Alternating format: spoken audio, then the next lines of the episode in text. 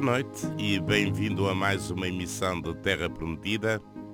Um convite para procurar razões para a alegria e a beleza de acreditar. Eu sou o Padre Jorge Duarte, comigo está também o Paulo Teixeira. Nos últimos anos, temos deparado com notícias que nos falam de caminhadas sinodais em várias dioceses. Esta noite, com o cônego Rui Osório, como habitualmente, vamos procurar descobrir o que é isso de caminhada sinodal. É um método, é uma pedagogia, é uma nova forma de ser igreja. O que quer dizer caminhada sinodal? Cônego Osório, muito boa noite. Muito boa noite. Vamos então, sem procurar ser apenas um dicionário, mas eh, descobrindo estas procuras de fidelidade da Igreja a cada tempo e em cada tempo, procurar descobrir exatamente o que é isto de uma caminhada sinodal de que tanto se fala e que tem sido um caminho seguido em várias dioceses, umas em plena caminhada sinodal, outras eh, a preparar-se para isso, outras que já terminaram. O que é isso, como Rui Soria? Isto vem das origens, é preciso dizê-lo. Não eh, tem toda a aparência, ultimamente, de ser uma novidade. E podemos dizer que é uma novidade posterior ao Concílio Vaticano II, que se realizou nos anos 60 do século passado, já há uns 50 anos que ele se encerrou, e que produziu 16 documentos e no conjunto dos documentos na, vem, vem algumas características das, daquilo a que tu chamaste a caminhada sinodal e me interrogaste o que é que é isso e o que é que isto significa. Eu, eu não chamei, é o que a gente é, lê. Não, e é, e é uma verdade, é uma verdade hoje. Uma das características hoje é dizer que a Igreja deve, deve ser e comportar-se sinodalmente deve ter características sinodais. E o Concílio recomendou, porque estabeleceu na orgânica da Igreja e por, na sua, na, por, nas suas raízes teológicas e depois nas suas práticas pastorais, o modo da Igreja dizer quem é e dizer ao mundo também eh, o, o que é que tem para lhe propor, esta dimensão prática pastoral de testemunho do Deus vivo e do ministério pascal de Jesus Cristo sob a ação do Espírito Santo, o Concílio tem previstos diversos órgãos de conselho para que a Igreja, na variedade das suas vocações, dos seus membros e das missões que lhes competem eh, no terreno, possa de facto organizar-se, planificar, saber quem é, que mensagem tem para comunicar e dar um bom testemunho. E alguns desses conselhos, órgãos de, de consulta, que as igrejas locais presididas por um bispo na sucessão apostólica se servem justamente para perceber qual é a sua riqueza da sua mensagem. Qual é a sua mensagem? Que riqueza tem? Que metodologia deve ser usada? Que pedagogia deve, deve ser anunciada? Essa mensagem para evangelizar e, e, na dimensão apostólica e na dimensão pastoral. E então estão previstos alguns desses conselhos. Portanto, o concílio, no fundo, depois de um certo inverno, de uma certa indiferença durante séculos sobre estas características de uma igreja sinodal, retomou a metodologia e a pedagogia sinodal para dizer à igreja que ela só tem a ganhar nos dias de hoje na aplicação das orientações teológicas e pastorais que o Concílio forneceu, estamos ainda nestes 50 anos na recepção dos seus conteúdos e na, e na descoberta. E na descoberta, porque muitos deles ainda é um tesouro escondido em que nós precisamos, eh, talvez inicialmente fomos aquilo que era mais, mais inovador, mais de prática, mais de fácil prática e, eh, e cometemos alguns erros, mas também tivemos muito entusiasmo, houve o sentido, eu balanço julgo que é mais positivo do que negativo, uh, em todo caso ainda há muita coisa por descobrir, embora muita gente já fale no Vaticano III, que devia ser uh, pensado, organizado e agendado, já há quem fale disso. Também é verdade que também há uma corrente da Igreja mais conservadora que nunca queria uh, submeter-se a estas orientações teológicas e pastorais do Concílio Vaticano II, ainda queria viver do Concílio, do Concílio de Trento e do Concílio Vaticano I. Bom, Concordo, estruturando o, o nosso caminho para descobrir isto, eu penso que uh, a palavra sínodo vem de uma palavra grega que quer dizer caminhar juntos. É uma interpretação do grego mais clássico. Há outra corrente que, que é idêntica, também não, não, não, não muda muito, e, e, essa primeira que tu citaste uh, diz muita coisa, e a segunda que eu vou referir, que outros mais puristas da linguagem lembram, é atravessar simultaneamente uma soleira de uma casa encontrar-nos dentro da casa, de, Entrar para... refletirmos juntos, decidirmos juntos, conversarmos juntos. No fundo é fazer um exercício de nos ouvirmos uns aos outros, termos voz e termos vez, para falar, de, sob a ação do Espírito Santo, falar daquilo que interessa ao sermos igreja e ao testemunharmos a igreja. Bom, uma ou outra versão iria completar dizendo que isto tem a ver com a comunhão na igreja, com sim, a vivência comunhão. E o Coronel Osório afirmou logo no início eh, que isto vem dos princípios, vem dos princípios das, origens. das origens. Há alguma, só para tentar descobrir eh, esse princípio, essa origem, alguma passagem eh, na Sagrada Escritura, nos Sim. Atos eh, da Igreja primitiva, eh, da era apostólica, que nos fale de, de alguma coisa parecida do que é um sínodo? Daquilo que nós vamos falar, ou que estamos a falar do sínodo, numa linguagem, digamos, técnica. Eu poderia dizer numa linguagem teológica, mas pronto, numa linguagem técnica, com rigor, não há assim nada de diretamente que está lá o sínodo. Agora, há acontecimentos narrados na, na, nas Escrituras Sagradas, na Bíblia, particularmente no livro dos Atos dos Apóstolos e particularmente São Paulo na sua carta aos Gálatas, que fala exatamente as características que um sínodo deve ter.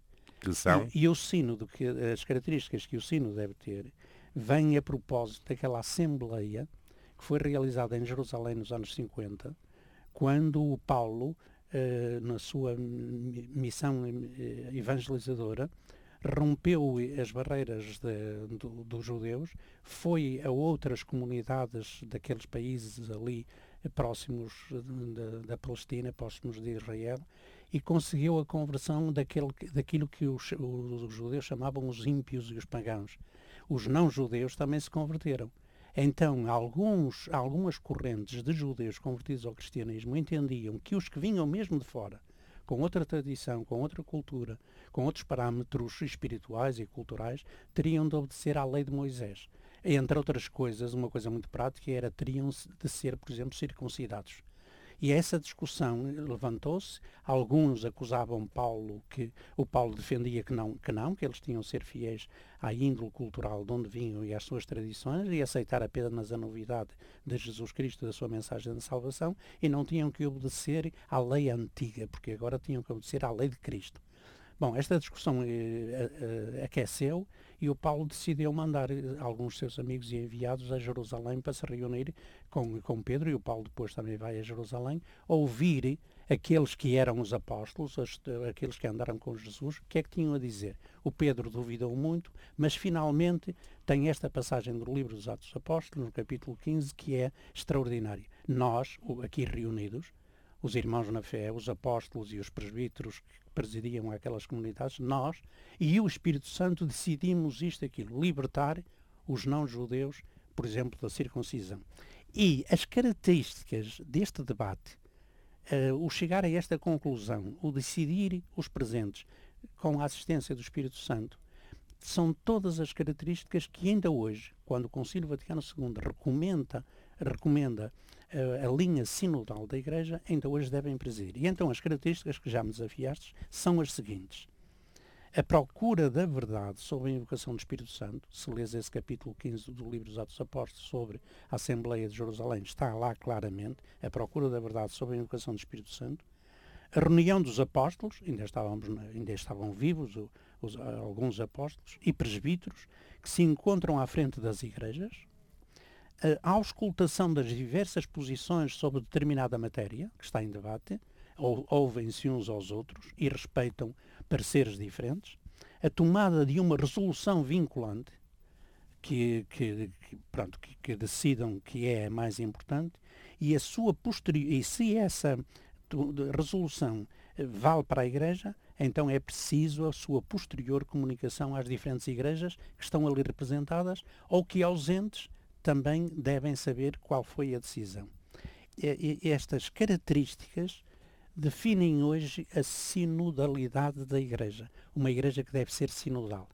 O Concílio Vaticano II conseguiu recuperar desde o, das origens, é por isso que eu falava das origens, até à, à Idade Média, onde os sínodos, sobretudo os sínodos diocesanos, que, que já referiste a alguns que estão a E é por causa deles E é por causa deles que estamos aqui a falar, aqui a falar. porque já se realizaram aqui em algumas dioceses portuguesas. Está-se a realizar, por exemplo, em Lisboa, está-se a programar para vir a realizar brevemente no Porto, e etc. Portanto, hoje, na Guarda, na Guarda Porto Alegre, há vários. etc. E, portanto, hoje é muito frequente falar desta experiência, as, as dioceses na sua, na sua autonomia, onde está onde, presididas por um bispo, onde está a igreja toda e com toda a legitimidade, pode fazer esta caminhada sinodal.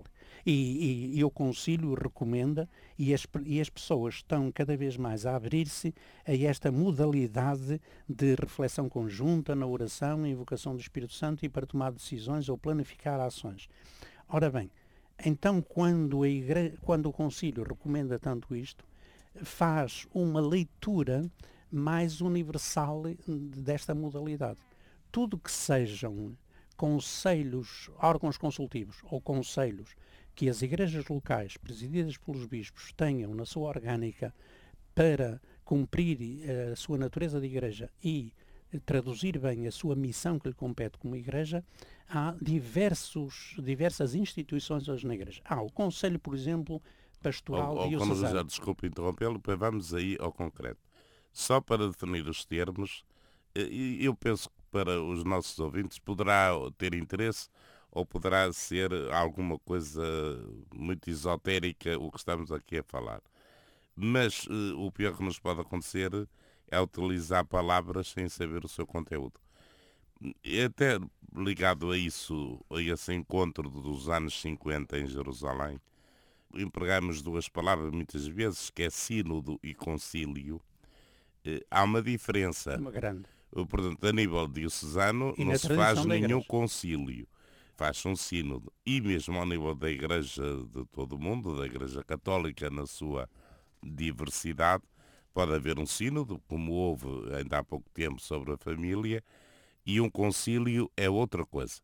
Eh, muito rapidamente, qual é a diferença, Ronald Ruizor, entre um sínodo e um concílio? O concílio tem na, na, Igreja Católica duas expressões, a mais universal e a, e a mais válida, que, que é um órgão de, deliberativo, é, o, é a reunião dos bispos de todo o mundo, que se reúnem sob a convocação do Papa, por quanto tempo for necessário, consoante a agenda e os objetivos que, que, se, que se vão ser debatidos e os temas que vão ser debatidos. O Concílio Vaticano II começou em 1962 e terminou em 1965 com quatro sessões plenas eh, durante esses, esses anos de 62 a 65 e aprovou 16 documentos. Pronto. E não foi dos mais longos, foi até relativamente breve, porque os 20 e tal concílios que houve na, na história da Igreja, alguns demoraram muito tempo. E, portanto, mas tem de, e é um órgão deliberativo que os bispos em, em, unidos ao bispo de Roma, que é simultaneamente o sucessor de Pedro, na, na cátedra petrina, eh, tem, eh, fazem propostas, fazem debates com características deliberativas, podem ser. E o Papa já não é tão livre como um bispo num, num, eh, num, num sino diocesano de fazer suas ou não, ou, ou responder pela positiva ou não, pode ter a sua marca, mas tem que respeitar a decisão do episcopado reunido em comunhão com ele em concílio. Portanto, é um órgão deliberativo. Os sínodos são sempre órgãos consultivos. Uh, a não ser que um bispo diocesano sobre um tema que importa à igreja local, à igreja do Porto, ou de Lisboa, ou de Beja, ou de Porto Alegre, ou da Guarda, ou de Braga, ou não sei o que mais importa, ele pode então reunir e sobre um tema muito específico que cabe no magistério do bispo, ele pode dizer, sim senhor, eu aceito que aqui a, a opinião mais prevalecente eu farei minha, mas isso, mas ele nunca pode destituir-se desta decisão pessoal. Portanto, no fundo, é um órgão consultivo. O bispo ouviu e o bispo pode, pode decidir favorável ou favoravelmente. Portanto, a grande distinção é que um é deliberativo, o outro é meramente consultivo. Podemos dizer que é um exercício democrático das pessoas terem voz e vez sobre os temas em debate, dar o seu parecer, dar a sua opinião. Simplesmente não é uma, uma opinião como os nossos votos, em que é deliberativo, ou seja, não é uma divisão de poderes e ganha a maioria. Portanto, a maioria terá sempre razão porque é aquela que, que, que vai fazer lei. Isto é nas democracias. Aqui na Igreja podemos dizer que tem um estilo democrático, simplesmente a autoridade do bispo não é divisível. E ele, como sucessor dos apóstolos e presidindo a igreja local, tem o supremo grau do magistério episcopal, pode ouvir, claro que deve as suas decisões deve ter, devem ter o peso e a medida das propostas que lhe foram apresentadas por consulta e ele vai decidir de acordo, não vai trair as pessoas, simplesmente ele é soberano na decisão. Oh, Coronel eh, eu queria mais ou menos chegar a esse ponto e eh, regressando à realidade das nossas dioceses e a esta experiência nova e colocar-lhe eh, duas questões. A primeira, se isto de caminhadas sinodais e sínodos diocesanos é um evento que se realiza periodicamente ou porque agora entrou em moda ou é uma forma de ser igreja? Isto é, nós estamos perante eventos que são consultivos, ou isto ou aquilo, ou estamos realmente o, perante um novo rosto de igreja, uma, uma nova maneira de ser igreja. Eu... E pergunto, porque, e era a segunda questão, o Cono Ruiz já introduziu, há vários órgãos, eh, por exemplo, nas nossas dioceses, e até nas e nossas diria, paróquias. E nas nossas paróquias uhum. também deve haver. Parecidos. Falemos da Diocese, o Conselho Presbiteral, o Conselho Pastoral, o Conselho Económico, eh, muito, muitos outros. Nas nossas paróquias, o, o Conselho, Económico, o Conselho Pastoral, há assembleias paroquiais também Sim. em muitos lados.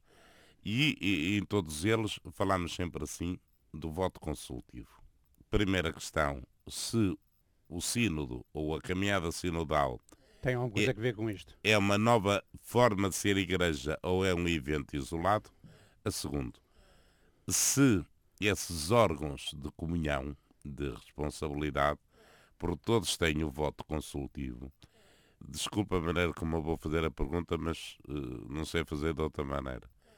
É um truque para enganar meninos eh, numa época de, em que o valor da democracia e da liberdade é, é muito tida em conta, ou esse voto consultivo, apesar de ser consultivo, tem alguma força, tem uh, alguma uh, necessidade de ser seguido e de ser respeitado? Eu diria à primeira pergunta que atualmente, como expressão da comunhão eclesial e da consequente, e, e, que, e que não seja apenas eventual, mas real corresponsabilidade na diversidade vocacional e nos ministérios que os membros da Igreja exercem, seja a nível das pequenas comunidades paroquiais até ao nível diocesano, eu diria que, por orientações teológicas e pastorais do Concílio Vaticano II, que redescobriu esta dimensão sinodal da Igreja, eh, é de todo aconselhável que ela se encaminhe para aqui. Eh, mesmo que algumas pessoas tardem em fazer experiências deste género, a verdade é que é cada vez mais conveniente que nas diversas organizações da Igreja, o pequeno mundo das comunidades, movimentos e obras da Igreja, mas vamos para as comunidades paroquiais, e depois da Igreja local a nível diocesano, só tem vantagens que tenha órgãos permanentes, ainda que rodando na, por períodos que, do seu mandato, tenham órgãos permanentes de consulta. Já citaste, os, a nível diocesano, os conselhos presbiterais, portanto, são representados pelo presbitério das igrejas locais, em comunhão com o bispo. Já citaste o, o Conselho Pastoral eh, Diocesano, que além de, do, dos presbíteros tem os diáconos permanentes, Os tem leigos, os consagrados religiosos masculinos e femininos e dos institutos seculares e os leigos, em representação tal que todos quantos compõem o povo de Deus daquela igreja Estão ali eh, representados. em- em- estão ali rep- devidamente representados para que, perante a discussão do, eh, dos temas em debate e em agenda, possam ter a sua opinião, as suas propostas, quer sejam mais fundamentadas teoricamente, quer indicações práticas para agirmos em conformidade eh, na vida da- das dioceses. Depois as paróquias também devem, ter os seus conselhos eh, paroquiais eh, pastorais e eh, há, para além dos conselhos Económico, económicos, esse é obrigatório. que são, são obrigatórios e têm a sua importância. Portanto, todas, estes, todas estas instituições devem ter um caráter sinodal, devem, as pessoas devem aprender a ouvir-se umas às outras, a não querer que ninguém domine, por e mesmo que sejam meramente consultivos, um bispo atento e um bispo inteligente e um, Ou um padre, ou um, ou um padre numa ao paróquia, nível da sua ao paróquia. nível da, da sua paróquia, que seja que saiba discernir o bem da sua comunidade, o testemunho que a comunidade deve dar, a missão que deve cumprir, não pode ser indiferente, embora tenha um nível de mera consulta, nas suas decisões, nas suas orientações, na planificação pastoral das atividades ou anuais ou eh, quinquenais ou como, como entendam, devem ter em conta o parecer, digamos, da maioria. Ainda que a decisão não seja divisível, o, o bispo não tem que eh, prescindir da missão que lhe cabe à frente da, na presidência da sua igreja local, da sua diocese,